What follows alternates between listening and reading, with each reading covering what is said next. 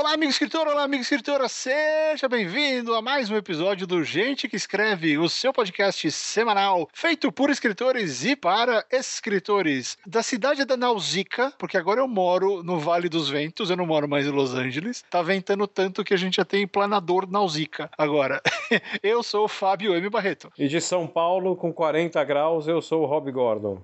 Rob Gordon, você não tem noção, velho. O El Ninho baixou aqui, primeiro que fez chover horrores semana passada, e agora ele foi embora, mas ele deixou o vento. O vento? Não para de ventar. Sabe aquele vento que você tá andando, o vento te empurra? Sei.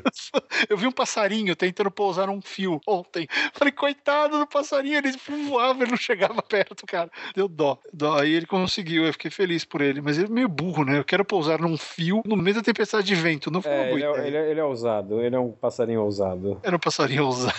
Mas é muito louco, cara. Venta demais aqui. E aí, pelo jeito, não, né? Aí tá só abafado. Não, é, aqui tá um mormaço absurdo. Você não sobrevive aqui sem ventilador, de uns dois dias pra cá. Tá feia a coisa. Tá feio. Aliás, vamos só um, fazer uma errada, não uma errata, nós não sabíamos, mas uma atualização de informação. No último episódio nós falamos do bolo do centro de São Paulo, né? daquele bolo gigante que as pessoas destroem em segundos. Isso. O nosso ouvinte, querido amigo, o Léo Carnelos, ele avisou que não tem mais bolo. Não existe bolo. Como porque assim? A, a coisa de uns três anos, o patrocinador do bolo, que era uma marca de farinha, percebeu a nojeira que estava virando e o fato de que não estava agregando nada para a marca e o fato das pessoas serem porcas e falaram: chega de bolo, não tem mais bolo. Ah, que beleza. Não tem mais bolo. Uma- foi uma boa decisão, na verdade, né? Porque tava virando, era uma coisa animalesca, né? Aí não é legal ah, o cara continuar se envolvendo e dando dinheiro pra uma coisa estúpida daquela. Sim. Então não tem mais o bolo. Então falamos do bolo. O bolo fica apenas na nossa memória das coberturas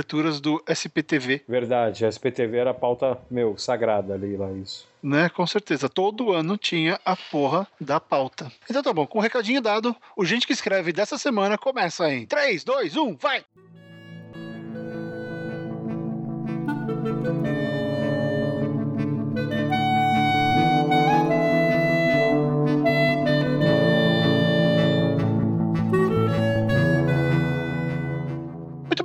Gordon. No episódio de hoje nós vamos falar sobre uma coisa. É meio que uma continuação do episódio anterior, né? Nós falamos Exatamente. bastante sobre a questão do- dos contos, sobre a questão da publicação na Amazon, como você pode usar isso a seu favor, como a gente pode trabalhar isso. Eu acho legal. E a gente vai falar um pouco mais agora sobre publicação independente, né? Porque é uma coisa, uma coisa engraçada que, assim. No fim das contas, a não ser que você tenha um contrato longevo com uma editora grande, você sempre é um, um escritor independente, né? Exatamente. Todo mundo é independente, no- no- quase não tem esse negócio de ah, eu sou exclusivo da editora tal. Isso é pra, pra escritor muito grande. A gente cresceu ouvindo isso porque diretor de cinema é assim, né? O Orson Welles tinha um contrato de seis filmes com a Universal, o Hitchcock também, o Christopher Nolan só faz filme na Warner, ah, o Michael Bay só trabalha com a Paramount, essas coisas, né? Existem esses caras que são contratados, mas no- no- na literatura é, é um pouco mais difícil você ter isso. E mesmo assim, você tem autores que têm livros em vários lugares Sim. né? Nem todos os livros do Neil Gaiman estão na, na intrínseca, nem todos os livros de Star Wars estão na Aleph, né? Alguns livros acabam escapando por um contrato, por uma outra coisa. Então, no fim das contas, quando a gente está começando a carreira, todo mundo é meio que independente, você trabalha livro a livro, né? Dá para tentar trabalhar uma coisa assim de uns dois ou três livros casados, mas idealmente você não tem muito essa opção, né? Essa opção é, é meio complicada. Então, a partir do momento que todo mundo é independente, como é que a gente faz para publicar o nosso trabalho sem depender da editora? E aí eu te pergunto, Rob Gordon, já chegamos num ponto em que isso está super bem resolvido e estamos felizes com as opções ou a gente ainda precisa de editoras obrigatoriamente? Não, eu acho que nessa escolha que você tá me dando, tipo, está bem resolvido ou precisamos de editoras, eu acho que nenhum dos dois. Eu acho que caminha pra estar bem resolvido, mas hoje eu acho que não. Nós não obrigatoriamente precisamos de uma editora. É, porque vamos entender o que, que a editora faz idealmente, né? Porque existe o mercado ideal, que é a, a imagem ideal que nós, como autores, achamos que as editoras têm que fazer e que as editoras às vezes vendem pra gente, que elas fazem, e existe a realidade, que é bem diferente. Então, o que, que uma editora faz pra você? Ela, ela edita o seu livro, um, né? Ela arruma o seu livro, ela revisa o seu livro, ela faz uma Diagrama capa, livros. diagrama, faz o projeto gráfico, né? Faz uma capa bonita pro seu livro. Uma capa vendável, né? Vendável, né? Aí ela vai lá e publica o seu livro. Ela imprime, ela paga a impressão do seu livro e como ela investiu tudo isso, ela quer ganhar dinheiro, ela quer pegar o retorno. Então ela vai pegar e vai distribuir o seu livro. Isso significa colocar nas livrarias, que é uma treta hoje em dia, né? porque tem Sim. muito livro, tem muito livro. E aí como é que você faz, né? Como é que você garante que a editora vai conseguir posicionar o seu livro? Na maioria dos casos a editora tem que pagar para a loja, para o seu livro ficar em destaque ali naquela semana de lançamento, no, no, fim de semana de lançamento, no dia do lançamento, por duas horas e meia, enquanto Sim. você estiver lá dentro. Ah, esse tipo de coisa. Ok. É, é isso que a editora faz por você. Em alguns casos, a editora também usa o marketing dela para promover o seu livro. Ela vai fazer um hot site, ela vai usar o mailing list dela, assessoria de imprensa dela, ah, blá, blá, blá. enquanto o seu livro for novo. Na hora que sair o próximo, você sai da frente e o próximo livro ah, sim, exatamente. recebe toda essa atenção e você vira catálogo. É, e aí anda. A, fila é, a fila anda e você está sozinho com o seu livro para vender quantos mil livros você tirou. Ok. Quando você publica independentemente, o que, que você faz? O que acontece? Você não tem nada disso. Você tem você tendo que fazer tudo isso. Né? Isso nos mostra, alguma, nos mostra algumas coisas, né, Rob? Primeiro que você tem que investir no seu livro, na parte de editoração. Peraí, peraí. Antes de continuar, o, o, o, Fábio, você tem. Você falou assim: ah, quando você faz publicação independente, você tem tudo isso. Então, não, não tem. Ah, não, eu acho que eu errei. Na verdade, eu falar, você, você precisa fazer tudo isso. Não, não, não, não, não. A questão não é essa. A questão. Você precisa fazer tudo isso, só que você não consegue fazer tudo isso. Porque, por exemplo, a questão do a editora paga para a livraria para seu livro estar em destaque. Você não tem como fazer isso. Você até tem, se você tiver dinheiro, que normalmente não. você não tem. Exatamente, só que assim, mesmo tendo dinheiro, não é toda editora que vai sequer sentar com você para conversar. Ah, é. Com... E, nem, e nem é toda editora que paga para o destaque do livro. Eles botam o destaque do livro que eles sabem que vai vender. Desculpa, editora não, livraria. Você vira e fala assim: Ó, oh, eu tô lançando meu livro independente, eu queria um destaque aqui, eu queria ver como é que eu faço. Que você não vai virar e falar assim: quanto eu pago para ter o um destaque. Né? Você não. É a primeira vez que você negocia com o cara. Eu queria ver como faz para ele ter um destaque na semana do lançamento e tal. Tem livraria que não vai nem atender você, cara. É, porque é, é, o, é, o, problema de ter relacionamento com as editoras, né? A editora já tem esse trabalho exatamente. constante ela, ali. Exatamente, ela tem, ela tem, ela é, ela é parceira da livraria. Sim. Ó, vamos deixar uma coisa bem clara aqui. Eu sou a favor de editoras. Eu sou a favor porque mantém o mercado, mantém a qualidade do mercado e eu acredito no trabalho dos profissionais das editoras e eu acredito que elas ainda essa questão da distribuição e do nível profissional com qual os livros chegam, idealmente, uh, faz toda a diferença. Porque se, se não tiver se não tiver essa barreira, o livro nacional que já é tido como um livro ruim, vai só se só se só se sacramentar como um livro problemático. É porque você vai perder qualquer mecanismo de filtragem de mercado, né? Exato. Isso não impede que você, como autor independente, disposto a encontrar uma editora que só entre com a impressão de repente, faça tudo isso, mas é difícil, né? O que acontece com os e-books? Existe uma escola de pensamento que eu não vou nem chamar isso. Acho que escola de pensamento é elogio, porque tem gente que, que fala que só e-book presta. Eu já ouvi um podcast famoso aí dizendo que tinha que queimar livro físico. É sério porque... isso? É sério, sério.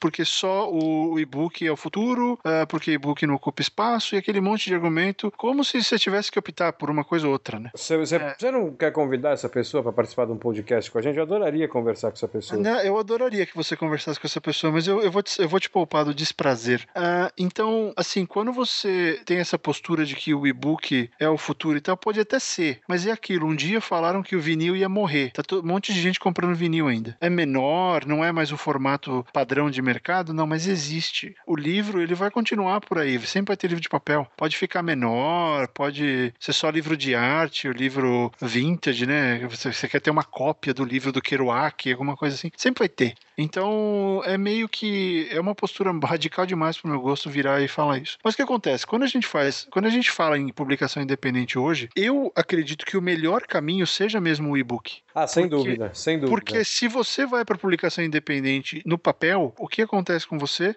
Você vai ter que pagar para uma editora fazer uh, imprimir para você, que são as vanity press, né? O cara só quer o seu dinheiro, ele não vai dar muita atenção para o seu trabalho, ele não vai distribuir seu livro direito, ele não vai querer vender o seu seu livro, porque você já pagou o custo para ele. É, exatamente. Ele não, tem, ele não tem a necessidade de vender seu livro. É, ele não acredita no seu livro. Porque você basicamente comprou, o cara falou: ó, eu vou te dar 15 mil reais, acho que é isso que, que tem uma, que é novo, as novos, novos talentos, eu acho. Cobra, e você ganha, você ganha 500 exemplares. Basicamente você está pagando a tiragem mínima. É. Com um certo, com um certo lucro para a editora, o que vender a mais eles levam.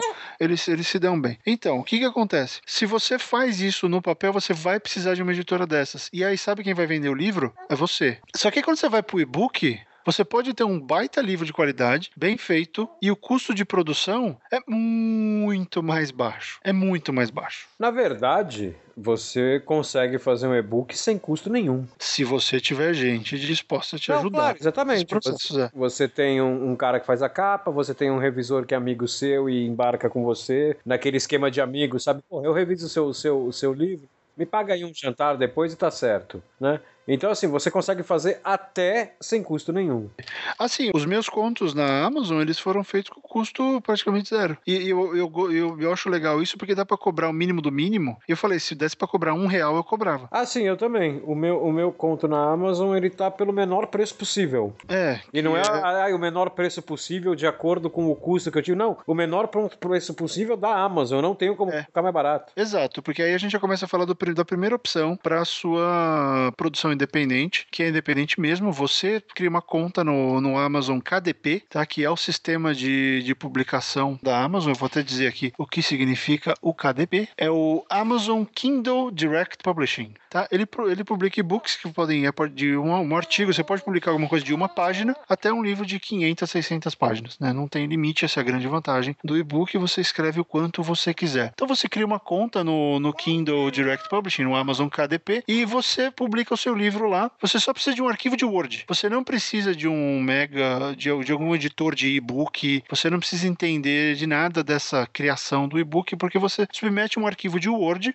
mais Eles uma fazem capa. a, a conversão. E eles fazem né? a conversão, né? E, e fica legal, e fica legal. É claro que se você souber editar um e-book, fazer metadata, aquela coisa, fica bem mais bacana. Só que é interessante, o- a Amazon facilita ao extremo, né? Então, para você publicar na Amazon, e aí você vai criar sua conta e, e você vai fazer o upload de um arquivo de Word e do JPEG com a capa. Depois que você fizer isso, a Amazon vai te perguntar em quais territórios você quer publicar o seu livro. Você pode publicar no mundo todo. Você pode disponibilizar ah, o seu texto em qualquer mercado que tem uma Amazon, né? Que é que é bem bacana. Você pode vender para brasileiros em vários lugares do mundo, se o cara achar o seu conto. E aí ele vai pedir para você escolher ah, algumas classificações, né? A primeira delas é a porcentagem que você quer do preço de capa. A Amazon te dá duas opções. É, Ela te dá 25% do preço de capa se o seu livro não for exclusivo da Amazon e se o seu livro custar menos de R$ 4,99. Que Quantos é o, ah, 25%. Que Não, é é, o- não é 35 ou eu que tô viajando aqui? não, é 25 e, e 75. Tá. Vamos ver. Você vai abrir, ele vai falar, você vai subir o arquivo, ele vai te, ele vai te pedir no título, sinopse, que é legal ter uma sinopse boa de venda. Você vai escolher o gênero, você pode escolher a faixa de idade, que é um negócio bacana para fazer. Ele vai pedir a capa, o arquivo, e ele vai te mostrar um, um preview, né? Se você quiser ver, uma prévia do, do seu texto. Aí ele vai te pedir os territórios. Você escolhe os territórios, e aí, exatamente, aí você tá certo. Ele vai pedir 35% de royalty ou 70% de royalty. E Isso. qual é a diferença aí? Com o 35% de royalty, diz que o seu livro, um, ah, ele, ele pode não, ele não precisa ser necessariamente exclusivo do, da Amazon. Você pode colocar ele no Kobo, você pode colocar ele em outros lugares, você pode colocar onde você quiser. Então o máximo que você recebe é 35%. Se você coloca os 70% de, de royalties, você tem que fazer duas concessões. A primeira é que o seu texto vai ser exclusivo da Amazon e a segunda é que ele vai ter um preço mínimo de 2,99 dólares. Você não pode ganhar ah, os 70% de royalty. Tá? O preço tem que ser entre 2,99 e 9,99 para que você tenha acesso aos 70% de royalties. É uma regra, é uma regra da Amazon. E aí você vai lá e vai colocar o preço em, pelo menos no meu caso, a minha conta é daqui. Aí você fala da sua hobby. Eu tenho que colocar o preço em dólar e aí ele pega e faz a conversão para mim. Então aqui eu coloquei 0.99, que são 99 centavos de dólar, ele vai automaticamente converter para os mercados. Curiosamente, o preço mínimo também é 99 centavos de euro para os mercados da- do mercado europeu. né? Então fica tudo meio que, que definido. Ele dá o preço em ien e dá o preço em, portu... em, em real. No momento, ele está me dando 3,96 Em real? ah, em real. R$ 3,96. E aí, do outro lado, ele vai te mostrar quanto você ganha por livro. Então, de acordo com esse preço, a cada livro que eu vendo, eu ganho 1,39 reais por livro. Né? É, é, assim, aí você vai, você escolhe o mercado, define isso, tá? Você pode escolher ou direitos para o mundo todo, são seus, você vende em todo mundo, ou você escolhe, eu quero só no Brasil e Estados Unidos. Disponível, você pode definir para onde você vai liberar a compra do seu livro. Então, a, nesse caso é assim, e, e aí você vai, você faz todo, todo o processo aqui de você opta pelo, pelo Kindle Unlimited, que é o sistema de, de assinatura da Amazon. É o Netflix então, pessoa... deles. É o Netflix da Amazon. Só que aí é o seguinte: sem garantir que o seu texto esteja exclusivamente na, na Amazon. Se ele não tiver exclusivamente na Amazon, ele não se qualifica para o Kindle Unlimited. Sim. Eu, eu fiz uma besteira de colocar um conto meu também no Kobo e, e que dá acesso via Livraria Cultura. Ah, eu não consegui, eu apaguei do Kobo aqui e nunca saiu do sistema da Livraria Cultura. Toda vez que eu tento colocar esse conto na, na Amazon, a, a, Amazon dá flag que eu estou disponível na cultura, manda eu tirar o link, eu não consigo tirar o link, aí eles me retiram tiram do, do Kindle Unlimited. Então, se você quiser acesso para o Kindle Unlimited, não coloque, eh, não faça isso, sabe? Não, não coloque em mais lugar nenhum. E não tem como você falar com a cultura para eles tirarem? Cara, e aí eh, que, é tipo, uma... não, não, deve ser fácil, mas, mas tem essa opção, eu conheço não tem? gente lá dentro e mesmo assim não dá. Por quê? E, e, é por isso que eu não recomendo o Kobo, infelizmente. É uma zona. O sistema é... A interface deles é melhor que a da Amazon. Ah, o Kobo, por exemplo, deixa que você edite o livro dentro do programa. Entendi. Você joga o texto e aí você vai defi definir onde é quebra de página, você pode colocar itálico, você pode, você pode diagramar o texto no, no programa, na interface deles. Que eu uhum. acho lindo, que a Amazon não deixa você fazer isso. Não. A Amazon você tem que ficar subindo e resubindo arquivo de Word até se arrumar, até ficar legal na, na prévia. E mesmo assim é meio que no chute, né? Sim. Não, não dá para garantir muito. É, você Só vai meio que, que no, no, instinto barra tentativa erro, você vai. Exatamente, você vai subindo até que ele fique pronto. E o que acontece? O Kobo, é, o pessoal da cultura não tem ligação com a central do Kobo aqui. Então o sistema deles atualiza, sei lá, uma vez a cada seis meses ou algo do tipo. É uma coisa estúpida. E aí ele pega o que tá lá, não, eles não conversam. Não Foi uma briga para eu conseguir colocar o livro disponível na, na, loja do Brasil, porque o meu amigo que trabalhava lá na época foi uh, me ajudou com isso. Eu, eu gostei da interface do Kobo. Eles pagam meio que a mesma coisa. A minha vantagem é que eles, eles pagam também no Brasil. Né? Você acaba recebendo no país onde você paga imposto. Uhum. Eu não posso receber aqui, por exemplo, eu recebo no Brasil. Uh, só que assim, a Kobo é muita zona. É complicado de achar. O sistema de buscas dele é muito, eles são, é muito ruim. É difícil localizar o arquivo. E tirando que, assim, eu já tô nessa há mais tempo que você, Rob, quase ninguém que eu conheço tem Kobo, sabe? Quase ninguém que eu conheço consome pesadamente lá. Tem umas duas ou três pessoas que apareceram, ah, tem o Kobo, tem, tem esse aqui só. E mesmo assim, dois compraram, né? Então acho que se eu, eu deixei o mesmo livro que vendeu 700 cópias na Amazon, vendeu três é, na livratura. É um conjunto universo Aí, muito menor, né? Aí você fala, não, não adianta, né? Não adianta. Então, eu acredito que na hora de cobrar para publicação independente, a Amazon é a melhor opção. Porque é o seguinte, a Amazon também te oferece a opção de imprimir o seu livro depois. Eu não sabia disso. É, a Amazon, além de tudo, ela te dá uma vantagem fantástica que ela te dá a opção do Create Space, que é um sistema de publicação on demand. Eles dão ferramentas de, de edição, de design de book, você pode, tem os designs que você pode usar. É muito louco. E você pode pegar e comprar e comprar o comprar o livro impresso. Fica caro para burro, porque ele sai como vai sair daqui importado. Sim. Demora. Mas é uma opção. Para quem está trabalhando nos Estados Unidos, por exemplo, é um baita sistema. A pessoa gostou tanto do seu livro, eu quero encomendar uma cópia. O cara vai lá e pum, encomenda, encomenda uma cópia. Né? Então a Amazon te dá mais essa opção, além de tudo, que faz. E assim, não tem nada que ficar defendendo os caras. Mas é, até agora parece a mais completa, a mais abrangente e a mais cuidadosa em termos de, de ter um arquivo final que fica bacana, de ter, de, de ser acessível, porque a terceira opção é a, é a Apple Store, né, é o iBooks, que você só consegue publicar no iBook se você for uma empresa. Ah, é? Eu nunca nem entrei. Você tem, no... é, você tem que ser uma empresa registrada nos Estados Unidos. Você não pode publicar no iBook sendo pessoa física. Pelo menos era assim até a última vez que eu fui que eu fui checar. Agora, tem uma outra opção que eu não sei como tá, que foi a minha primeira opção. Isso a gente tá falando aí de, porra, 2000 e... A gente tá em 16, cara. Isso deve ter sido 2009, 2010. Que você tinha... Você começou a ter aqui no Brasil uma febre de sites de publicação on demand. Isso antes da gente ter e-book. Né? Então, por exemplo, sim, sim, sim. Eu lancei. Faz uns, 10, faz uns 15 anos, na verdade. Teve várias iniciativas, várias ondas. É, não, mas, mas eu acho que a, a, a, última grande onda disso, que eu acho que foi a maior, ela deve fazer uns 8 anos, uns 6, entre 6 e 8 anos. Eu lancei dois livros pelo Clube dos Autores, né, eles foram aí, bem. Que tal? Sempre me perguntam sobre aquilo, que tal? Cara, é legal, só que assim, não adianta. Eu, e assim, eu, eu, eu, não vou cometer uma injustiça aqui, porque faz muito tempo que eu não mexo nas publicações, na, na, nas ferramentas deles e tal, né? Meus livros estão lá, é, mas eu não, não, não fico fuçando. E, e, por exemplo, eu sei que eles têm hoje coisa para e-book e tal, e inclusive eu, eu acho que eu cheguei a transformar os meus para e-book logo que eles fizeram isso, não tenho certeza. Mas assim, é, é um negócio que me parece que depois que você lançou, e, e era muito bem intencionado, era muito bem intencionado. Quando uhum. eu escrevi o, o 24 horas e 48 crônicas, né? Eles inclusive me chamaram lá para fazer uma entrevista em vídeo com eles, que eles passaram via streaming para divulgar o livro, que eles acharam o projeto super interessante, né? Então, porra, é,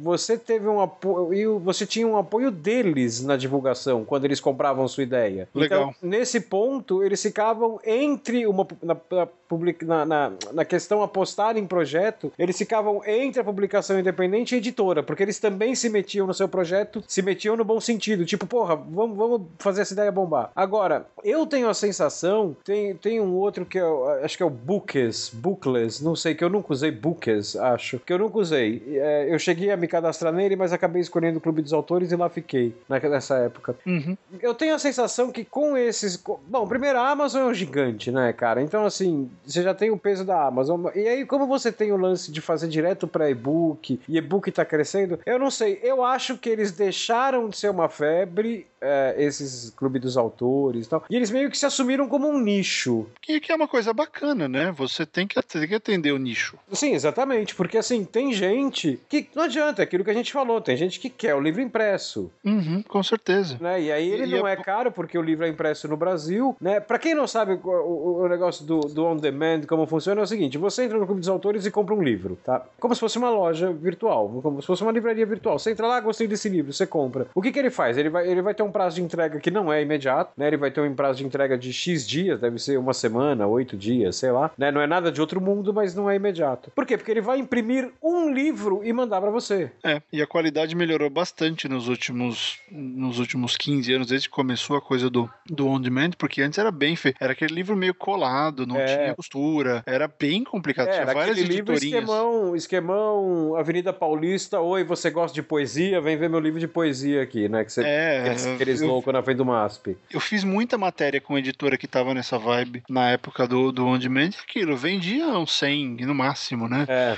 Porque ficava realmente caro e a qualidade era, era quem. Porque isso é uma coisa que, se vocês perceberam, meus queridos ouvintes, mas quando você opta pelo caminho independente, você tem muito trabalho pela frente. Porra! E, e, um desses trabalhos, o maior desses trabalhos, é primar pela qualidade, porque mais ninguém vai fazer isso por você. Se você não se preocupar com a qualidade daquilo que você oferece, ninguém vai. E, eu, e do jeito que o mercado está crescendo nesse aspecto, na hora que o leitor vê, ele vai falar: ok, eu quero o livro desse cara aqui que tá sem erro, que tá bonitinho, que tá legal, que tem uma capa bacana, uh, ou eu quero esse cara aqui que tem uma capa feita nas coxas, com uma foto de seriado e, e o livro que tá cheio de erro na primeira página. Ele não vai, ele não vai comprar, ele não vai consumir o seu livro. Né? E, por exemplo, exemplo, quem assina a Amazon e coloca no Kindle Unlimited, funciona assim. Você recebe por páginas lidas no Kindle Unlimited. Sim. Não é mais por o cara baixou o seu livro. Ele pode baixar 200 mil livros. Se ele não leu, ele não paga. A Amazon não paga o autor. Então, se o cara baixou o seu livro no Kindle Unlimited, ele leu uma página e não gostou e o seu livro tem 60 partes, 100 páginas, você não recebe nada. Porque você não chegou nem no mínimo para ter um mínimo, acho que é 10%, uma coisa assim. Se o cara não lê, você roda. Você não, não recebe o dinheiro. É tudo proporcional proporcional. Você tem que primar pela qualidade. E é legal, se você for pelo caminho do livro uh, por demanda, você tem que ver o lugar que faz o melhor livro,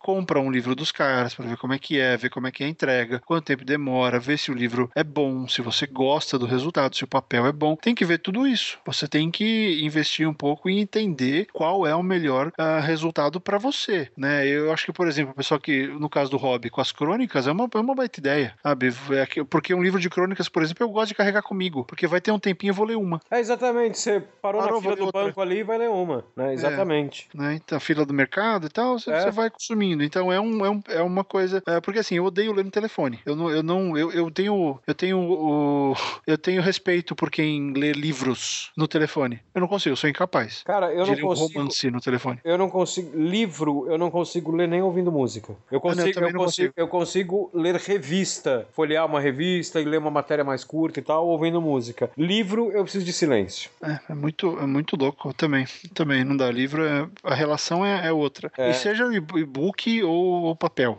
O ato da leitura de ficção, pra mim, é, é uma, uma coisa sozinha. Quer saber? Que nem ouvir podcast. Eu não consigo fazer mais nada enquanto eu ouço podcast. É. Andar, consigo andar. O e-book. Eu não consigo ficar. Eu, eu presto atenção na história. Eu presto atenção na conversa. Né? Então, assim, você tem que garantir que na hora que o cara te deu aquele tempo, eu vou consumir o seu e-book ou o seu livro por demanda, é, que ele fique feliz com o resultado. Porque nas duas, nas duas, nos dois casos, você está fazendo o quê? Paga, você está cobrando pelo trabalho. E é o que o Rob falou no episódio passado. É a questão do eu vou cobrar por isso, o tratamento é outro. É, exatamente, exatamente. Aí você, você deixa de ter uma história, né? Quer dizer, você deixa de ter só uma história, a partir do princípio que você escreveu ficção. Agora você tem também um produto. E seu produto tem que ser bom. Seu produto tem que ser bom não porque você tem que ser melhor que o seu concorrente. Tá, você pode até pensar assim se você quiser, só que assim, o seu produto tem que ser bom porque tem uma pessoa consumindo esse produto. Então, é, é o mínimo de respeito que você tem que ter. Esse produto tem que ser bom. né? E aí tem as opções da, de publicação independente gratuitas. né? Tem um monte de plataforma por aí. Eu vou recomendar duas que são as mais as que eu vejo o pessoal mais usando. E então é interessante. Uma é o Watchpad, que a gente sempre fala no programa. Ah, e novamente, às vezes eu falo, parece que é negativo, mas é porque a maioria realmente dá dó do que está escrito lá. Mas tem coisa legal. E você pode usar esse, esse espaço de uma maneira bacana. Então o Watchpad é uma, ele permite que você publique a sua história em partes. Você pode, por exemplo, ter um- uma série, um folhetim da vida, uma história que sai um capítulo por semana, um capítulo por dia, ah, tudo separadinho, eles são bem organizados, é, é legal. Você pode publicar uma história finalizada de uma vez se você quiser. Permite uma integração legal porque você pode conversar com os leitores, as pessoas dão, elas votam no que elas leram, ah, enfim, é, é, é uma ferramenta interessante e tem muita coisa escrita em inglês. O mercado americano usa muito o, o Wattpad, tem fenômenos surgindo ali de gente que só escreve ali. Ah, vários deles sendo uh, transplantados para publicação impressa, né? Porque o cara tem lá 5, 3, 4 milhões de, de, de, de leituras num texto, vê um editor pequeno, vê aquele cara, ah, é você mesmo, vem cá, vamos publicar no papel. A gente comentou isso na, na semana passada também. Mas é uma, e a outra é o Widbook, W-I-D Book. Esse eu conheço Widbook- de nome. Então, é uma iniciativa brasileira. Começou em Campinas, mas sempre foi para os mercados externos, então eles têm uma vertente um pouco mais legal para o português, mas eles também são muito fortes, enfim, para estrangeiros. Não é tão popular quanto o Wattpad, mas é o mesmo esquema. Você publica lá por. Você publica por gênero, você publica né, ah, folhetim, você publica tudo pronto e você vai interagindo com as pessoas. É todo aquele lance de meio que criar uma rede social baseada em, em escritores. Só que é aquela coisa, né? Um bando de, de escritor que quer escrever lendo coisas de outros escritores que estão escrevendo. Porque parece Ok. que é, todo mundo quer todo mundo quer ser protagonista naquela história. Tanto no Wattpad quanto no Edbook existe essa, essa coisa de todo mundo, ah, eu li o seu, você pode ler o meu. Ah, mas isso, isso eu acho que não é, não é nos, nos, nessas duas plataformas. Isso eu acho que é no planeta Terra, né? Qualquer, qualquer. é, mas é. A, a humanidade tem essa necessidade de protagonismo, né? Então é assim. é, é, é, esse esquema que você falou do eu li o, eu li o seu, agora você pode ler o meu e, e, assim agora você pode ler o meu naquele tom de voz do tipo é o mínimo que você faz já que eu li o seu, né? Então assim, bom, isso, isso é, é- cara, as, as redes sociais foram inventadas numa quinta-feira, essa prática foi inventada na quinta tarde. Né? Ah, com certeza. eu, eu, eu troco like, assim. troco like. É. Ah, o seu blog, o seu blog é super legal, vê o meu, curte lá, é, tem essa coisa. Então isso foi transplantado para essa, para essas, mas é, eu só tô chamando a atenção porque existe o aspecto social para essas redes, coisa que a Amazon não tem. Sim. A Amazon, os pagos, o próprio Kobo mesmo, os pagos, se você comprou, é aquilo. Eu vou dar a minha resenha ah, sincera, se eu gostei ou não, vou dar a minha estrelinha aqui e acabou. A nossa relação terminou. Sim. Você não pode ficar indo conversar com o cara tal. É, é, uma, é uma via de uma mão só, né? Não, não rola um negócio de, ah, eu quero. Eu quero vir aqui discordar de você. Ah, e, aliás, né? ah, autores independentes, autores não independentes, mas provavelmente você é independente, está escutando o nosso cast. Não compre briga com quem não gostou gostou do seu livro. Ah, não, é, isso é. Tá? Se o cara foi lá no, no Goodreads e, e, e cacetou o seu livro, detonou no Scooby. Aliás, tem o Scooby, né? Que é, mas é só para leitora, né? Não, você pode cadastrar todos os seus contos no Scooby também, aliás, é, é legal. É, não compre essa briga, porque só você, você só tem a perder, sabe? O cara, se ele consumir o seu produto, ele, ele deu uma. Ele, ele já te deu uma, uma reação. A maioria não fala nada. Esse cara foi lá e te deu uma reação. Ah, você não concorda com ele? Tá bom, agradece, obrigado, até a próxima. Quem sabe no próximo. E cai fora. Ficar batendo boca com quem não gostou do que você escreveu não leva a lugar nenhum. E isso é uma coisa que, às vezes, por a gente estar tá trabalhando tanto no aspecto independente da coisa, de divulgar, de lutar pela obra, a, a, a gente acha que tem que cuidar, de, que nem filho, né? Ah, tem o, o, o, o fortão da escola tá, tá fazendo bullying com meu filho. Eu preciso defender. Não, deixa. O seu livro, ele se sustenta sozinho. Ele vai tomar porrada e ele vai continuar bem, porque ele já tá ali. Não, né? e outra não coisa, vai mudar o né? fato. É, tipo, o cara meio que tem o direito de não gostar do seu trabalho.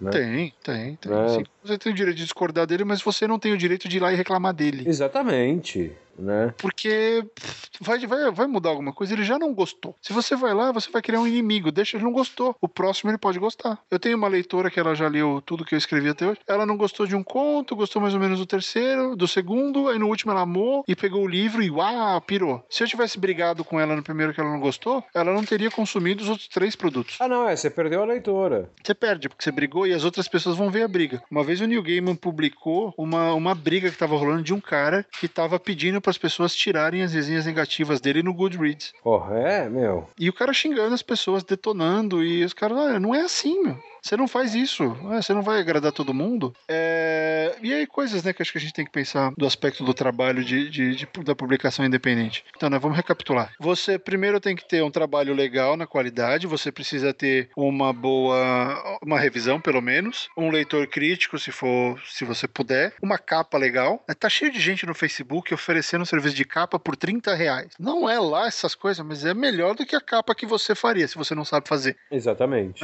Me investe uma merreca, vai lá, ó, 30 reais, acha um capista desses, faz, ó, quero isso aqui, o cara vai te entregar uma capa. Ei, ele vai ganhar o dinheiro dele, você vai ter uma capa melhor do que a que você sabe fazer. Eu penso assim, eu sou péssimo com essas coisas, então eu prefiro investir. Ok. E aí você tem que, que prestar atenção no seguinte: é um produto. Logo, se você vendeu na Amazon uma pré-venda, o arquivo tem que estar pronto no dia, no dia certo. Sim. Se não, a, primeiro que a Amazon te deixa de castigo um ano sem poder fazer pré-venda. Segundo, que o leitor está esperando, ele já pagou por aquilo. Você fez uma pré-venda, né? Então, eu, eu penso sempre assim: imagine se você for o cliente do seu produto independente. Como você quer ser tratado? Ah, eu quero ser tratado assim. Ok, trate o seu leitor exatamente da mesma maneira. É, exatamente. Exatamente. Aquele negócio, não tra... aquele ditadinho, né? Não trate os outros como você não queria ser tratado. Nesse ponto é literal a coisa. Liter- Exatamente, sabe? Então, pen- pensa nisso. E aí vem a segunda parte, que é maior do que quando você tem uma editora com seu backup. Quando você é um autor independente, você também é o marketing,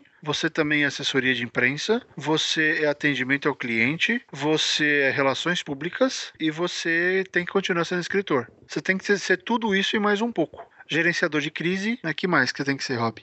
Ah, acho que você cobriu tudo aí, cara, porque, especialmente no primeiro mês, dois meses depois do lançamento, é, o seu 80% do seu tempo aí tá em assessor de imprensa e relações públicas. É, porque assim, o, o livro não vai se vender sozinho, né? Ah, você tem que. Por quê? Porque você- as pessoas não sabem que o livro tá lá. Você botou na Amazon, a Amazon, não- ela não acha que você é um cara fodão que ela sai mandando mailing pra, pro, e-mail pro mailing dela, falando assim: ó, o cara lá botou um conto, vem agora comprar. Não, você que tem que se mexer. Por isso que eu falei na- aqui na, no programa passado, que a gente tava falando do meu conto, dos contos do Fábio. É, cara, se você comprou o conto e, lei, e, e leu e gostou, cara, divulga na internet. Você não faz ideia da ajuda que isso dá pro autor. Quando o conto começa a ser divulgado sem que o autor esteja divulgando Com certeza. né? Com Isso, certeza. isso- isso é porque é um negócio que não adianta, né? Eu tenho todo o meu network de redes sociais aqui e tal, então, pô, eu lancei o conto agora, eu fiquei falando do conto, então todo dia eu procuro falar alguma coisa do conto, eu não vou ficar falando sempre a mesma coisa, então, pô, hoje eu vou falar sobre essa resenha que eu recebi, hoje eu vou falar desse trecho que um cara comentou que veio comentar comigo que ele se emocionou tal, eu tenho uma outra abordagem pra falar do conto. Só que chega uma hora que eu não tenho mais como ampliar isso, e não porque eu não tenho assunto pra falar do meu conto, porque a minha rede social é limitada, eu não tenho 5 milhões de seguidores, né? Então, assim, tem uma hora que eu, eu chego numa barreira que eu não consigo passar. Passar. A única pessoa que consegue passar isso pro autor é o leitor, né? Que, que aí, se ele, você gosta do conto, você funciona como um agente multiplicador do conto do cara. Porra, isso é, isso é essencial. Porque não adianta você, como autor, por mais que você faça um puta trabalho de divulgação, você não vai conseguir fazer o trabalho de divulgação do jeito que você gostaria. Primeiro que você tá fazendo outras coisas, né? Você tem outras coisas para fazer. Você não, você, você não pode ficar o dia inteiro fazendo isso. Segundo, é o que eu falei. Tem uma hora que você já falou com todo mundo que você tem alcance. Ah, é. E aí você tem que entender uma coisa, que esse cenário de, de leitor replicando é muito difícil de chegar. Muito, muito difícil. É, hoje muito em dia, a, a, a, relação é muito de assim, o cara que consome, ele curte ficar na dele. Muito difícil o cara que consome se empolgar tanto ao ponto de eu vou virar um divulgador. Acontece, mas não é a regra. E, e tem o cara que não gosta e quer falar mal porque ele se sentiu mal. Ele quer, ele quer fazer análise. Né? E aí ele vai pra rede social e detona o que você fez. Isso vai acontecer com todo mundo. Sim. E tem as duas. Tem muito mais gente que gosta do que não gosta, essa é a verdade.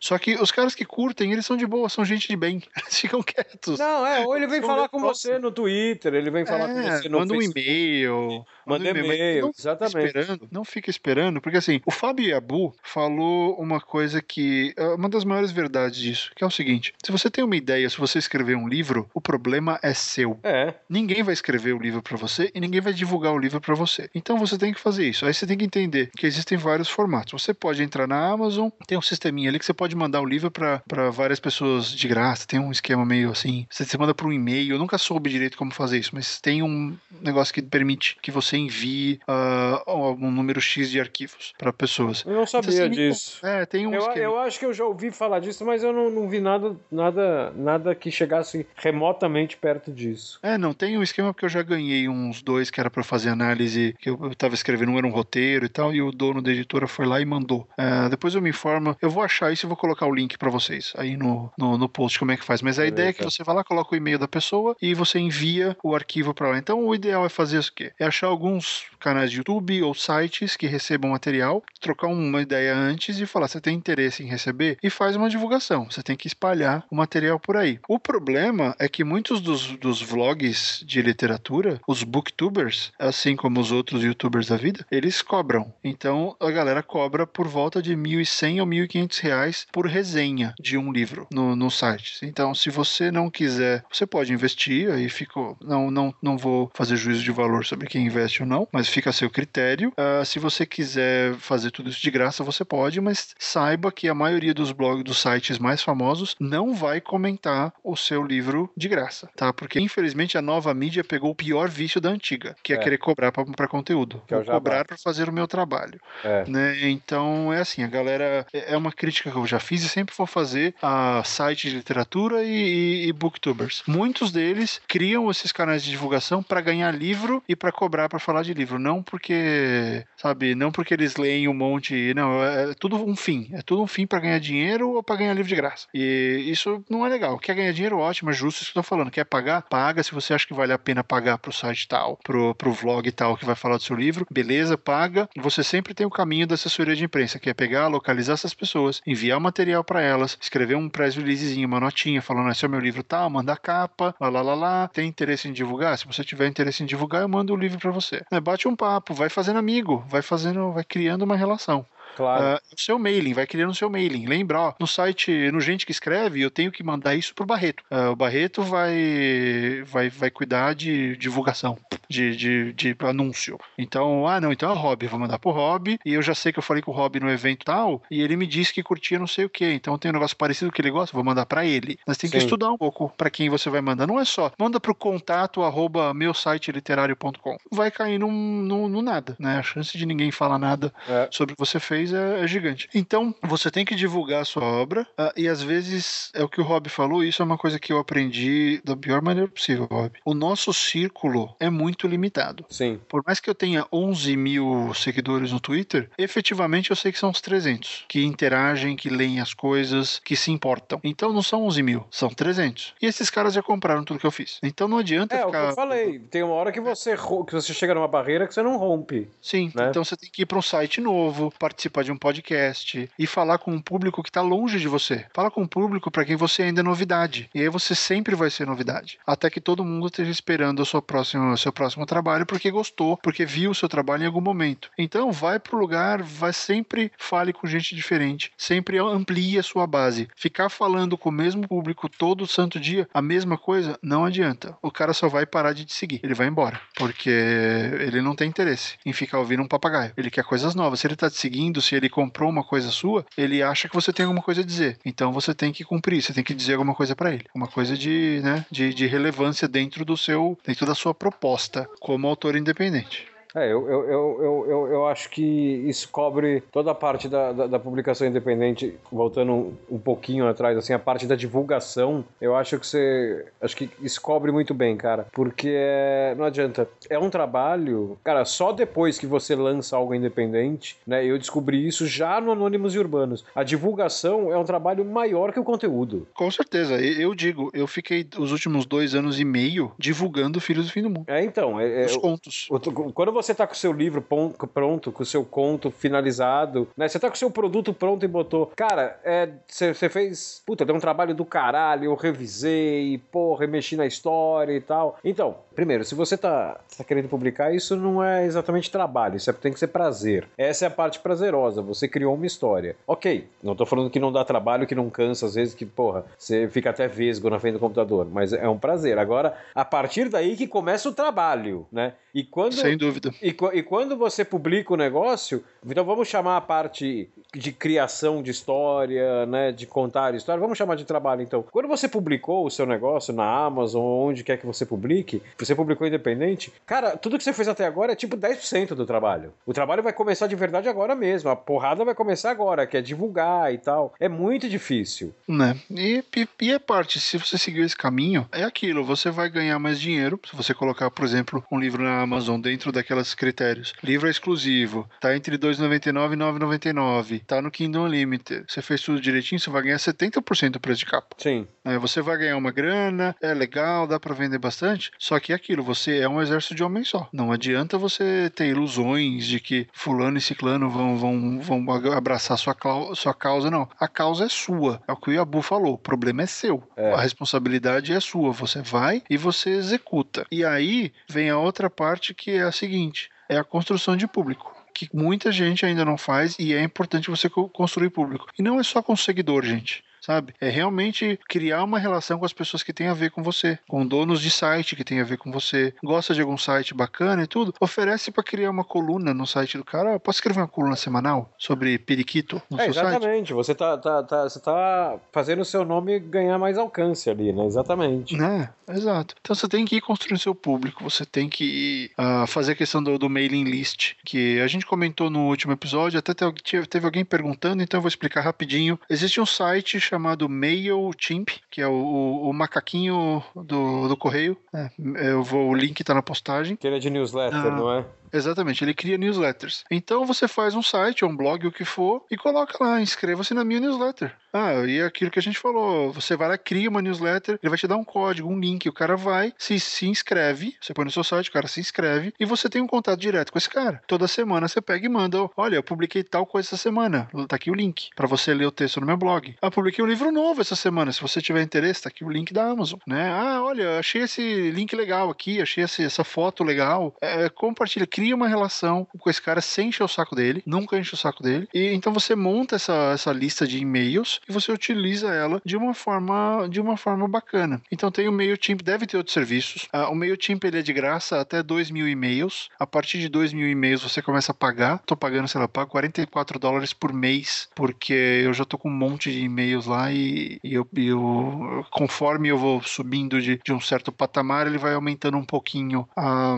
a mensalidade. Eu também pago porque ele permite e-mails automáticos. O cara que se inscreve na minha lista, ele recebe um e-mail de boas-vindas. Uma semana depois ele recebe um e-mail com outro conteúdo. Na semana seguinte, então, sabe, são vários e-mails automáticos que vão sendo passados para a pessoa sem eu ter que ficar trabalhando que nem um louco toda semana, lembrando, indo lá, fazendo e-mail, e-mail automático, ele já vai e faz. Então, o esquema do, do mailing list é esse. Então, assim, o, o lance da, da publicação independente, ela vai te forçar a ter uma rede de fornecedores bacana. Tipo, você tem que ter o capista barato barato e tem que ter o Mario Cal, sabe? Porque tem um Exatamente. projeto que cabe o capista barato. E não sem respeito ao cara. Tem o barato e tem o Não, é, foda. exatamente. Exatamente. Cada um no seu lugar. Você não vai chegar, Mário, faz uma capa pra mim, eu tenho 30 reais.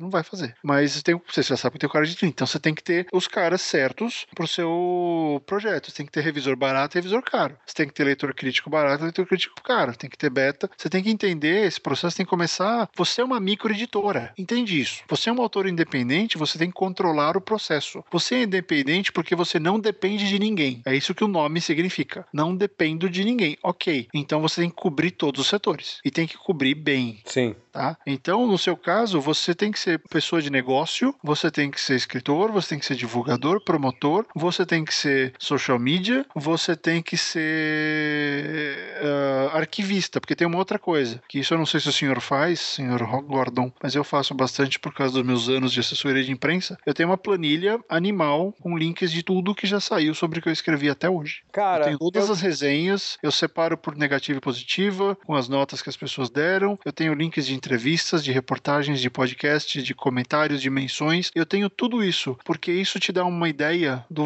alcance do que você está fazendo. É, sim. Cara, eu, eu, eu, eu não tenho, eu sou, eu sou um embuste, eu sou um fracasso, cara. Eu, eu não tenho, eu não tenho, eu não consigo. Cara, não adianta, cara. Meu, faz, faz, faz, faz, faz, mais ou menos umas cinco semanas que todo dia eu viro e falo assim: hoje eu vou limpar minha carteira. Eu não consigo, cara. Né? Eu, eu sou a pessoa mais desorganizada do mundo, eu jamais conseguiria fazer isso. Eu, sou- é eu falei, eu sou um fracasso. Como Não, ser aí, você humano, vai ver, tudo, sou olha um só, é, quer ver agora, ouvinte? Em 15 segundos o Rob vai falar: Não, mas eu já escrevi um texto sobre um cara fracassado que não conseguia nem arrumar carteira, quer ver? Imagina, você acha que eu vou ficar vendendo meus textos de forma tão oportunista como é? Ah, mas que absurdo. que Mas olha, eu já escrevi um texto uma vez sobre vender textos. Isso tá virando piada tão interna que as pessoas começam a ouvir, a primeira coisa que elas vêm comentar no Twitter com a gente é isso. Hoje teve um, quer ver? ó, vamos fazer um. Vamos puxar o saco aqui da, da ouvinte. Quem, quem foi, foi a menina? Cadê o nome dela? Tô procurando aqui, atenção, foi a. é, tem um H na frente, então eu vou ler como Emily. Deve ser Emily. Peraí que eu tô abrindo o Twitter aqui, cara. É, Emily. Fora do Twitter, peraí. Não sei se é Emily, não quero falar errado. Então eu vou falar Emily, que é bonitinho. A Emily, lá de, de Regente Feijó. É, Emily. Então, a Emily falou assim, ela, ela mandou o negócio, tal, conversou. Ela colo- coloca assim: observação, o Rob tem o dom de introduzir os textos dele na conversa. Ah, tem. É, o nome disso é marketing de oportunidade, cara. É, ataque de oportunidade mais 15 na cartinha do Rob. Não é? Quando Exatamente. tiver o, card game de RPG do gente que escreve, ó, tá vendo? Ouvintes, ó, quanta coisa pra vocês fazerem. Mais camiseta, posterzinho, agora card game. Vamos lá, cadê os, cadê os criativos? É, exatamente. Nós- a gente só escreve. Nós dois aqui, a gente só sabe escrever, a gente não sabe fazer mais nada. Se não fosse o Barone pra editar o podcast, a gente tava, a gente tava fudido. Tá Isso é verdade, isso é verdade. O Barone, Barone é a terceira roda invisível aqui do programa que te falar. Se não tivesse ele, as coisas seriam mais complicadas. Mas enfim, você vê, o Rob, ele tá fazendo isso. E até, ó, não é nem assumir, acho que é claro pra todo mundo. Uma das coisas pelas quais, uma das razões pelas quais a gente criou o programa é também para poder falar sobre as paradas legais que a gente tá fazendo. Claro. É poder ampliar nossa base e me dar esse exemplo pra vocês. Criem podcasts, é de graça. Criem blog, é de graça. O Rob já falou tanto do blog dele, mas o blog dele é um baita de um case de sucesso. É uma, é uma ferramenta de, de divulgação fantástica. Demorou anos, né, Rob? Mas. Demorou anos, trabalho de formiguinha, dia a dia ali. Mas, cara, minha base de leitor, 80% dela tá feio do blog. É, com certeza. E aí o que acontece? O, o Rob ele tem uma coisa que é fantástica, que é a seguinte: o leitor do Rob, ele vai até o Rob. É, Ó, É, hum, é, o isso é meu um negócio que eu me orgulho. até mim. Eu me orgulho demais disso, cara. Eu tenho que sair caçando o cara com uma varinha de bambu e dando assim, pá, vem cá, olha o que eu fiz. O Rob não, o leitor do Rob vai até o Rob. Ó, que fantástico isso. Só que assim, né, isso, isso um negócio que também, assim, eu, não foi do dia pra noite, e eu acho que nesse tópico aí, qualidade de texto é só o começo, né? Porque isso é um negócio de relacionamento que eu tenho com o leitor. Exatamente. Você vê, é a base do autor independente. Ele, tudo que ele faz, ele tá criando imagem, ele tá reforçando o que ele faz, ele tá criando público. Então, o autor independente, ele é muito mais, galera. Ele é muito mais do que o cara que publica sem editora, né? Esse é, é o maior elemento, só que todo o resto, ele precisa precisa fazer, precisa cuidar, precisa ficar atento, né? tem que tomar decisões o tempo inteiro. Decisões que a editora tomaria por você, tipo, ah, qual vai ser o tamanho do livro? É sua. Ah, quando lançar? A decisão é sua. Ah, você vai lançar um livro do Dia dos Namorados no Dia dos Namorados? Péssima ideia. Ninguém tá preocupado em ler no Dia dos Namorados. É, exatamente. Né? Você tem que lançar duas semanas antes, ou semana depois, sei lá. É, você tem que pensar. Você tem que ter toda a estratégia de onde você vai colocar o seu produto. Aliás, recomendação: nunca. O, o Rob, ele, ele fez, eu já fiz, acho que a gente tem direito a errar, acho que foi o grande erro. Nunca publique nada em janeiro. É. Janeiro é horrível. É um, é um mês Janeiro morto. é um mês. É morto, tá entre carnaval, todo mundo tá sem grana porque gastou os tubos no Natal e no fim do ano. Janeiro é uma merda. Vai publicar coisa depois do carnaval. Ah, eu vou ser refém do carnaval. Não, isso é inteligente. É. Né? Enfim, dando a bronquinha, mas é verdade. Não se publica. Vê qual que livro grande que sai em janeiro. É, não, e não é, na verdade, é um negócio que é praticamente de todo todo todo o mercado cultural, né? A gente que trabalhou muito tempo com cinema, com vídeo, filme que, que, que vai bem em janeiro, pensando em Brasil, né? Porque a gente tá falando de um país que você tem um período que chama entre Réveillon e Carnaval. Filme que vai bem nesse período é case de sucesso, né? Teve teve um filme que eu não lembro, foi como de super-herói, que foi lançado em janeiro e foi bem, e foi lançado em DVD e foi bem. Foi, foi, foi como se fosse um filme de verão. Foi um Justiceiro, um Motoqueiro Fantasma, acho que foi um da Sony. É, e foi hum. bem, virou case, só porque ele foi bem em janeiro, assim, não foi porque ele explodiu de vendas, não, foi bem em janeiro, né? Então, então virou case, é um mês muito morto, é um mês, as pessoas estão de férias, as pessoas é. estão com cabeça nisso. É, você tem que pensar muito bem nisso. E outra coisa, tenha uma postura profissional na sua comunicação. Nada de, ah, leia o livro mais fantástico do ano. Não. É, exatamente. Exatamente. Você não pode dizer que é isso, ah, é marketing. Tá, vai fundo. Você gosta quando alguém chega para mim, para você e fala: "Nossa, lê isso aqui, é o melhor livro da galáxia. Nossa, que fantástico". E, e é você e, e, o livro é do cara que te falou. É, você então, gosta dessa autopromoção? Ó, oh, não, ó, fiz um livro bacana. Você pode se elogiar, mas não exagera, sabe? Não exagera, porque com certeza o livro mais fantástico do ano não vai ser o seu nesse começo, vai ser o novo livro da Rowling, vai ser o livro de Stephen King, vai não, ser o novo e mesmo, e mesmo assim, porque cara... o mercado mercado já tá com aquela. Eles esperam que isso venha desses caras grandes. Você tem que surpreender, o cara tem que ler o seu livro e uau! Não, e assim, vamos pegar. Vamos pegar um outro exemplo aqui. Eu posso. Uma outra linha de raciocínio. Cara, eu, eu, eu fiz o meu conto. Lancei meu conto na Amazon. Aí tem um leitor que virou para mim. O cara comprou, leu e mandou um e-mail falando assim para mim. Que nem você falou. É o melhor conto que eu li esse ano. Porra, obrigado e tal. Cara, isso não impede que um leitor, um, terceiro, um segundo leitor, ache o conto horrível, né? Então, assim... Ah, sem dúvida. Ah, olha esse livro que eu fiz, ele é o melhor livro do ano. Então, ele é o melhor livro do ano para você, que fez o livro e tal, e eu não duvido que seja mesmo, eu não tô falando que você tá mentindo. Mas isso não quer dizer que vai ser necessariamente, que necessariamente vai ser o melhor do ano para mim, né? Então, assim, é, é um puta é... marketing babaca. É, esse marketing furado, ele vira contra você, é, porque aí é... o cara vai lá, ok, ele falou que é o melhor do ano, vou ler. Aí leu, o cara vai virar, putz, otário. É, não, que é, que é Só aquele... falou merda aquele marketing burro que, que, que tá começando a sair de moda, né? Do, do, das chamadas de site de notícia, assim, né? Esse negócio vai mudar a sua vida, ou você, como é que você viveu até hoje sem saber essa informação sobre o filme e tal. Cara, ele cria uma expectativa tão burra em cima do negócio que, assim, é, é, é, é inevitável. Claro que para ele não faz diferença, porque o que ele quer é o clique, né? Mas você, uhum. você lê, você chega na metade já tá decepcionado. Você fala assim, porra, o cara me prometeu um puta, um puta matéria sobre não sei o que, eu entro aqui tem medos de frase e quatro GIFs sem graça. Né? né? Então, assim, cara, você, você tem que ter o seu marketing, você tem que saber vender. Só que, assim, saber vender, é, é, você também tem que ter uma noção de que você não pode criar uma expectativa que você não vai cumprir. Exato. Então, seja, seja honesto e, e assim, elogie é. as partes que você acha que são fortes. É, é um livro, é, um, é uma mistura temática inédita na, na, na literatura brasileira. Pode ser. É. Procure esse elemento que faz o seu livro, que faz o seu texto, seu conto, o que for, se, uh, se destacar, né? Como ele se destaca? É porque ele mistura. Você escreveu o livro em segunda pessoa, tá? É, é. Você escreveu o livro sobre o ponto de vista de todos os insetos que viram o, a história acontecer? Ok, sabe? Olha pro seu livro, procura aquela, aquela coisa no cerne do livro que faz ele ser legal e, e elogia isso. Amplia essa coisa nele, sabe? Dá força para isso, não pro diferencial, não pro, ah, é fantástico, é imperdível. Não, não é imperdível imperdível. É, Se não o cara é, não lê, a vida exatamente. dele continua. Exatamente. Imperdível é assim,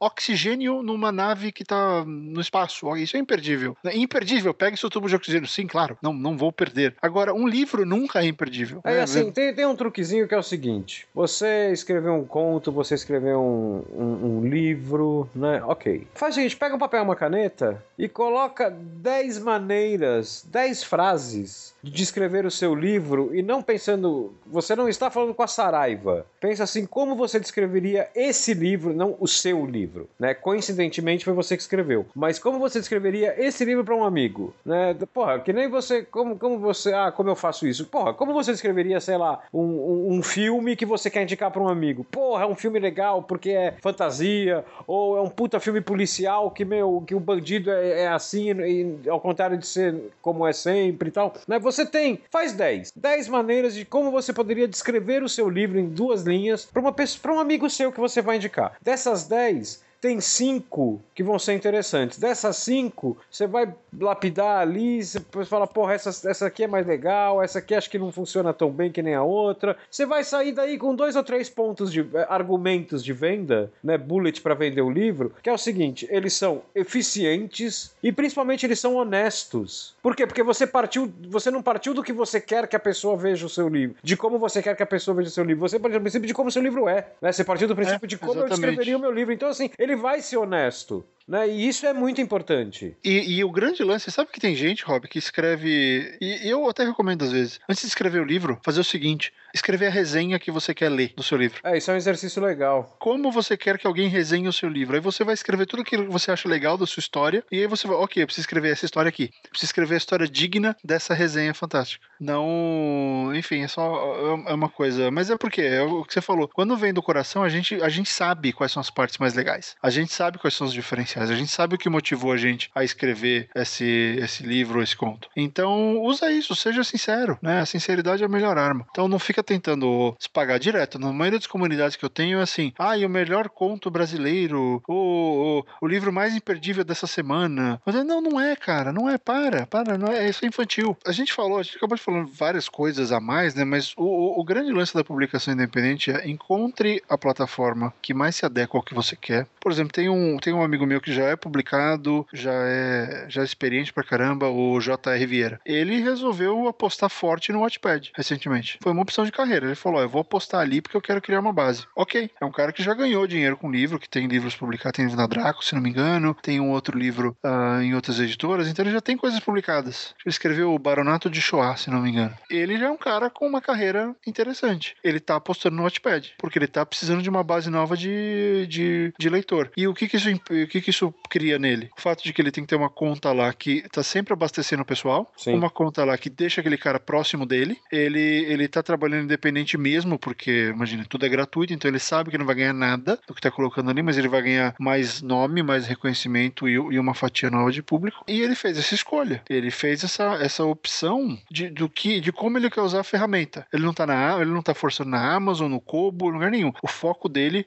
é o Wattpad. Beleza, ele tem uma estratégia para isso. Então ele optou por usar essa, essa coisa. Eu, eu sou um cara, eu sou Amazon. Eu gosto da Amazon. Então, por exemplo, eu já tô há um ano sem publicar conto lá porque a vida não deixou. Mas eu já tenho planos para esse ano de pelo menos quatro contos na Amazon. Porque eu preciso voltar a abastecer lá, tudo, tudo no preço mínimo. Sim. Tudo porque, cobrando porque tem que cobrar, porque se pudesse ser gratuito na Amazon eu colocava. ah, porque eu acho que dá um. É legal ter um- uma, uma vitrine bacana ali na, na Amazon. Então é, isso é interessante. É, é escolher a plataforma que você quer, entender essa plataforma, ver as- os casos de sucesso, estudar essa plataforma e usar ela da melhor maneira possível, sabe? É, você não tem editora, então ok. Imagina que a plataforma é a sua gráfica. É. É o seu modo de entrega. Qual é o melhor para você? Qual você acha mais bonito? Qual você acha que tem o melhor, melhor atendimento ao cliente? Qual é o, o mais fácil de ler? Né? Qual o mais rápido de entregar? Ah, o da Amazon demora 5 minutos para chegar ao arquivo, o Kobo demora 15 segundos. Ah, eu quero rapidez na entrega. Então, de repente, o Kobo é a minha opção. É, eu sou um cara que só consome livraria cultura, é, não gosto da Amazon, ok. Então entenda as limitações de cada uma das, das plataformas e escolha a sua. Escolha a sua plataforma de entrega e entenda que você vai começar a falar com as pessoas que consomem os produtos daquela loja, os produtos daquela plataforma. Sim. Elas não se cruzam muito. O cruzamento é pequeno, existe. Eu já vendi uns três contos que eu sei uh, na Amazon porque pessoas viram o meu, meu. Eu tenho um conto gratuito na, no Watchpad, inclusive ele tá gratuito no Watchpad e tá pago na Amazon. Eu sei, eu sei de gente que leu no Watchpad, gostou, foi na Amazon e comprou para ter na biblioteca do Kindle, porque não queria só, só ter aquilo no, no Watchpad. O cara sim, queria sim. possuir aquele arquivo. Achei bacana, achei legal. É, é, uma conversão pequena, mas ela existe. Então, Rob, acho que tem uma coisa que a gente não falou, mas que você tem bastante experiência, que é o Petisco, que é uma plataforma para quadrinhos, é isso? Isso, o Petisco ele é um, um é, petisco.org, né? Ele é um, ele é exatamente isso. Ele é um, uma plataforma para quadrinhos. Ele é um portal de quadrinhos. Tanto é que, por exemplo, é, é onde eu publico terapia junto com o Mário e com a Marina. A gente atualiza a terapia toda quarta-feira. Né? Na verdade, começou a ser toda quarta, só que de um tempo para cá a gente colocou quinzenal porque a gente estava com a vida muito corrida. Então, ou a gente colocava quinzenal, ou a história começava a perder qualidade e isso não ia acontecer nem fudendo. E então, o Mario ia chegar no ponto que ele ia desenhar homens palito, né? Ah, sim. Então a gente foi para quinzenal. Só que assim, o Petisco tem muito leitor do Terapia, porque quando a gente começou a fazer o, o Terapia, teve muito leitor do que, que, acabou ficando leitor do Terapia que não conhecia é, muito quadrinho nacional e tal. Por quê? Porque era leitor meu, que eu levei pro Terapia. Da mesma forma que o Terapia me deu muito leitor, eu, eu, eu dei muito leitor pro Terapia. Foi uma troca muito legal que teve aí. Então, tinha gente que falava assim para mim, pô, mas é um puta saco ter que esperar uma semana para publicar uma para vocês publicarem uma página e tal, né? Porra, daí eu não tenho que ler. Falei, então, o, o, o Petisco tem outras séries, né? Se você entrar no não é só a gente, né? É, então, exatamente, porque o Terapia, ele atualiza, ele é a atualização de quarta-feira do Petisco, né? Então você tem as outras séries, eles têm umas séries lá que estão em pausa, só que eles têm eles têm, por exemplo, uma que você tem muita gente que fala assim: "Ah, eu só quero esperar esperar o. Eu, eu vou esperar terminar o, o capítulo para ler terapia. Então, cara, tem uma história em quadrinho no terapia que chama Bela Dona, que ela já tá finalizada. Ela, inclusive, ela, que nem terapia, ela virou livro impresso, né? Saiu, acho que ano passado o livro, se eu não me engano. Uh, ou final de. Dois, a gente tá em 2016, acho que saiu. É, ou, ou ano passado ou final de 2014. Que é uma história de terror né? É uma história. É, é, uma, é uma menina, ela tem seis ou sete anos, sei lá, e ela tem pesadelos pra caralhos, a menina. A, a história é partida daí, tá? É, é, esse é o ponto de partida dela. E quem escreve é a. Quem faz é a Ana Recalde e, e o Denis Mello que desenha. Cara, é uma puta história legal, cara. É, uma, é um puta do material. E neguinho não conhece. E neguinho reclama que, porra, não tem página nova no terapia, eu queria ler alguma coisa. Cara, é só fuçar em cima no site, né? Então, assim, você tem uma plataforma de quadrinhos, uh, você tem outra, por exemplo, que é o Valkyria, que é, é, um negócio mais. que com uma vibe meio Conan, né? Que, que, porra, é um puta cara bacana que faz o roteiro, que é o Alex Mir, né? Inclusive, já, já foi premiado, Valkyria foi premiado. Então, assim, você tem meio que quadrinho para tudo que é lado dentro do terapia. Você tem quadrinho de super-herói, né? E, só que, assim, como você consegue publicar no terapia? Ele é diferente do. Não, no. Desculpa, no, no petisco. Ele, ele, é diferente, por exemplo, da Amazon. Você não chega e fala assim: eu tenho uma história em quadrinho, vou publicar lá. Não, porque ele não é uma loja. O, o, o, o petisco ele é um grupo de pessoas. Ele é quase como se fosse um, um,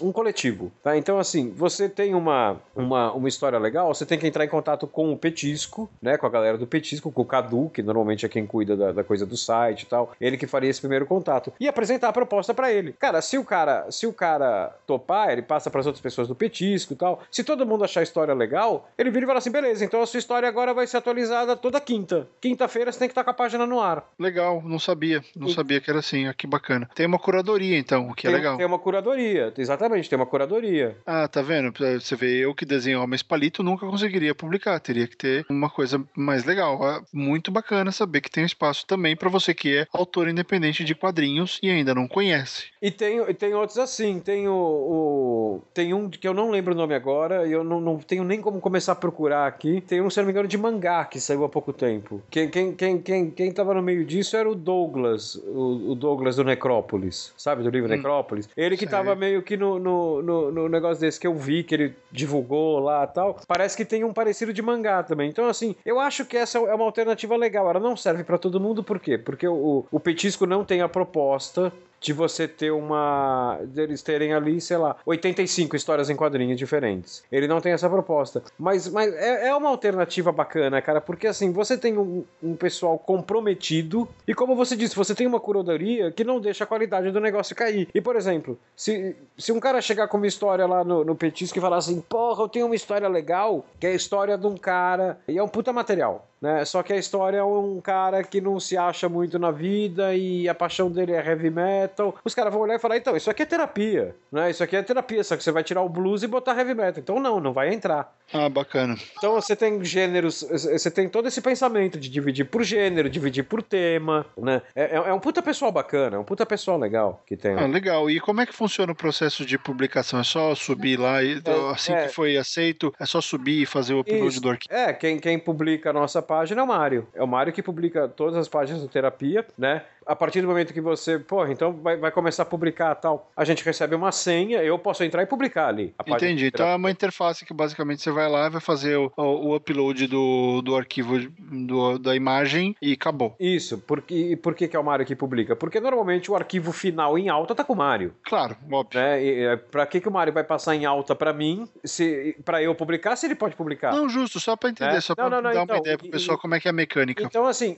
você precisa ter. É, é como se fosse a Amazon. Você pega o arquivo e manda. Uhum. Só que diferente da Amazon, que os caras vão montar a capa e tal, não, tá lá no ar. Tá lá no ar. Existe alguma, existe alguma ferramenta de, de monetização ali dentro, Rob, ou não? Cara, eu acho que não. Eu posso estar falando bobagem, mas eu acho que não. O, na verdade, o petisco, ele acaba funcionando porque ele serve como, como uma plataforma de quadrinhos, mas ele também serve como vitrine desse pessoal do petisco. Então, por exemplo, quando você tem eventos de quadrinhos e tal, você tem o stand do petisco, que, que o cara tá lá vendendo material impresso dele, entendeu? Você Bacana. tem o, o cara vendendo, estão lá vendendo Belladonna, estão vendendo Valkyria, tá lá todo mundo junto vendendo terapia no stand do petisco. Bacana, bem, bem legal. É mais uma opção aí, então. Você vê, pessoal, tá cheio de opção para você que quer publicar independentemente. Eu acho que não é legal desconsiderar possibilidades das editoras tão cedo. Tenta, vai ter, olha a editora, procura o tipo de trabalho dos caras, vê o que eles estão fazendo, vê se é legal. Tenta falar com o autor, pergunta se a editora é boa. Tenta, pesquisa, descobre. De repente tem uma editora de médio porte aí, ou até de pequeno, que tem a ver com você. É que, que é a melhor opção para você e você vai ter um aliado nessa história. Mas se você estiver aqui sozinho, pense em tudo isso, pense no processo, avalie essa carga de trabalho que você vai ter, que é muito grande, e, e pense uma coisa que eu acho que é o grande erro, e eu acho que o Rob vai concordar comigo, que é o problema do pessoal não entender que cada texto, que cada conto ou cada livro que for publicado, por, me, por não importa o que vendeu, vendeu cinco, você está construindo. Cada, cada venda, cada contato é um tijolinho novo. Exatamente. E você tem que dar um exatamente. jeito de carregar esse cara com você. Você não pode perder ele nas brumas do tempo. Exatamente. Você precisa trazer esse cara com você, porque se ele já comprou uma vez, ele vai comprar outra e ele vai seguir e ele vai acabar sendo que nem os leitores do hobby. E como muitos meus leitores, que tem uma relação, que vão ler tudo, que gostam e que às vezes ficam amigos, ou às vezes são aquele conhecido que se você bate o, nome, o olho no nome, você sabe quem é. É, então, é, e assim, que nem você falou, ah, mas eu fiz e só vendeu sim 5. Então,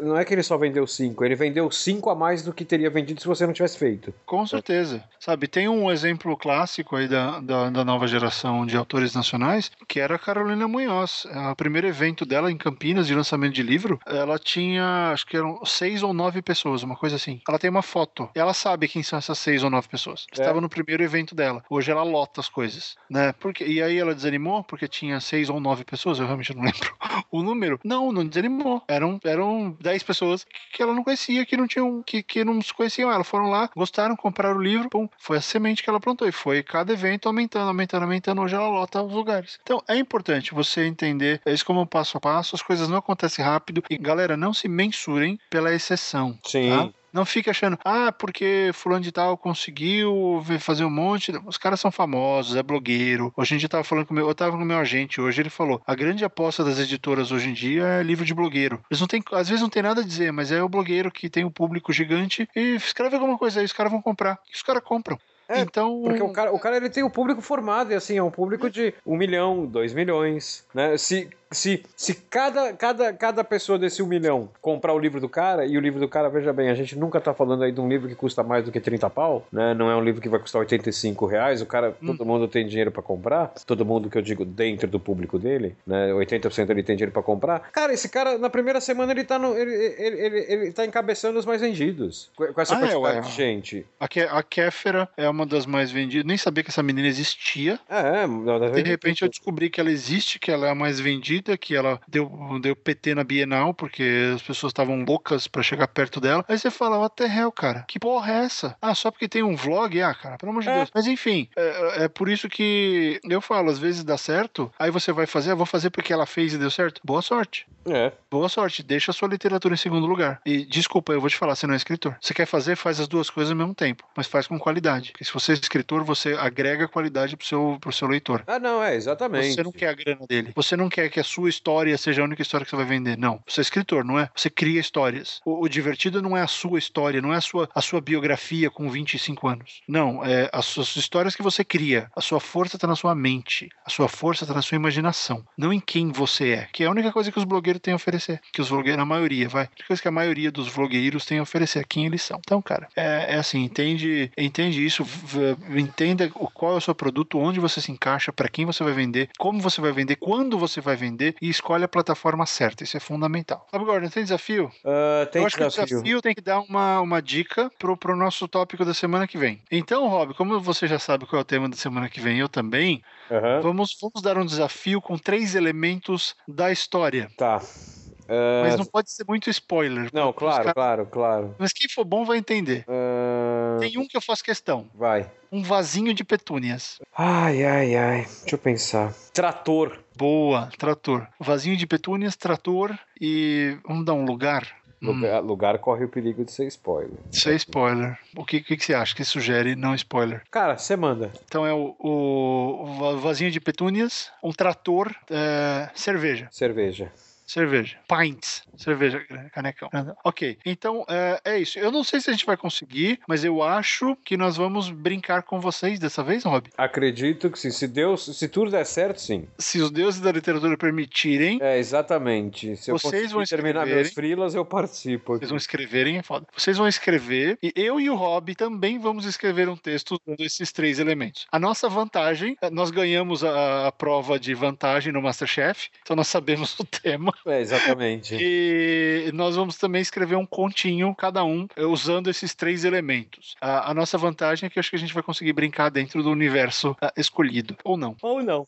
Ou não, ou não. Então, assim, a gente vai escrever, a gente vai publicar no programa da semana que vem, para quando você ouvir, você já ter acesso a, aos nossos dois continhos. E só queria fazer um lembrete a você que está escrevendo, a galera voltou à carga, escrevendo os nossos desafios semanais. Pediu o seguinte: criem contas no Wattpad, no Edbook, onde for, galera. Crie e publique o que vocês mandarem pra gente lá. Não me manda por e-mail, por favor. Não adianta, você vai mandar um textão por e-mail, vai ser um inferno ler o textão no e-mail. Publica lá, começa a criar um público, transforma esse desafio numa coisa útil para você. Sim. Manda é e manda o um link pra gente. E aí você manda o link pro, pro nosso e-mail de contato, que é o fmbescritor.gmail, que eu mostro pro Rob também, e a gente lê assim que der, a gente deixa um feedback para você. Ou vai no contato, vai no, no, no, comentário desse post, comenta lá, tá aqui o link. Não manda, tá aqui o link do meu blog. A gente não vai ver. Não adianta. A gente não vai parar e vai começar a olhar blog. Não dá. Mas tá aqui o link do, desse texto. Tá aqui o link do desafio. A gente vai ler. A gente vai olhar, a gente vai dar um feedback, mesmo que seja pequeno, a gente vai olhar. Só que não fica copiando o texto inteiro. É muito ruim. É melhor ler numa plataforma feita realmente para ler com um pouco mais de, de densidade, que é o caso do Wattpad. É de graça, tá? Não é complicado fazer. Então, cria essas contas nesses lugares e manda o um link pra gente. A gente vai avaliar com prazer. Mas realmente não dá para ficar lendo um e-mail gigante ou um comentário gigante no site. É muito melhor. E, e não ajuda você. É. Você só está aplicando ali. E você não está levando isso para um outro lugar. Você não está achando mais público, mais gente fazendo as coisas, entendeu? Então é legal que você já utilize esse desafio como uma construção para você. Então é isso aí. Pessoal, tá aí o desafio dessa semana. A gente se fala na semana que vem. Um abraço e continue escrevendo. Tchau, pessoal. Grande abraço, até a próxima. Tchau.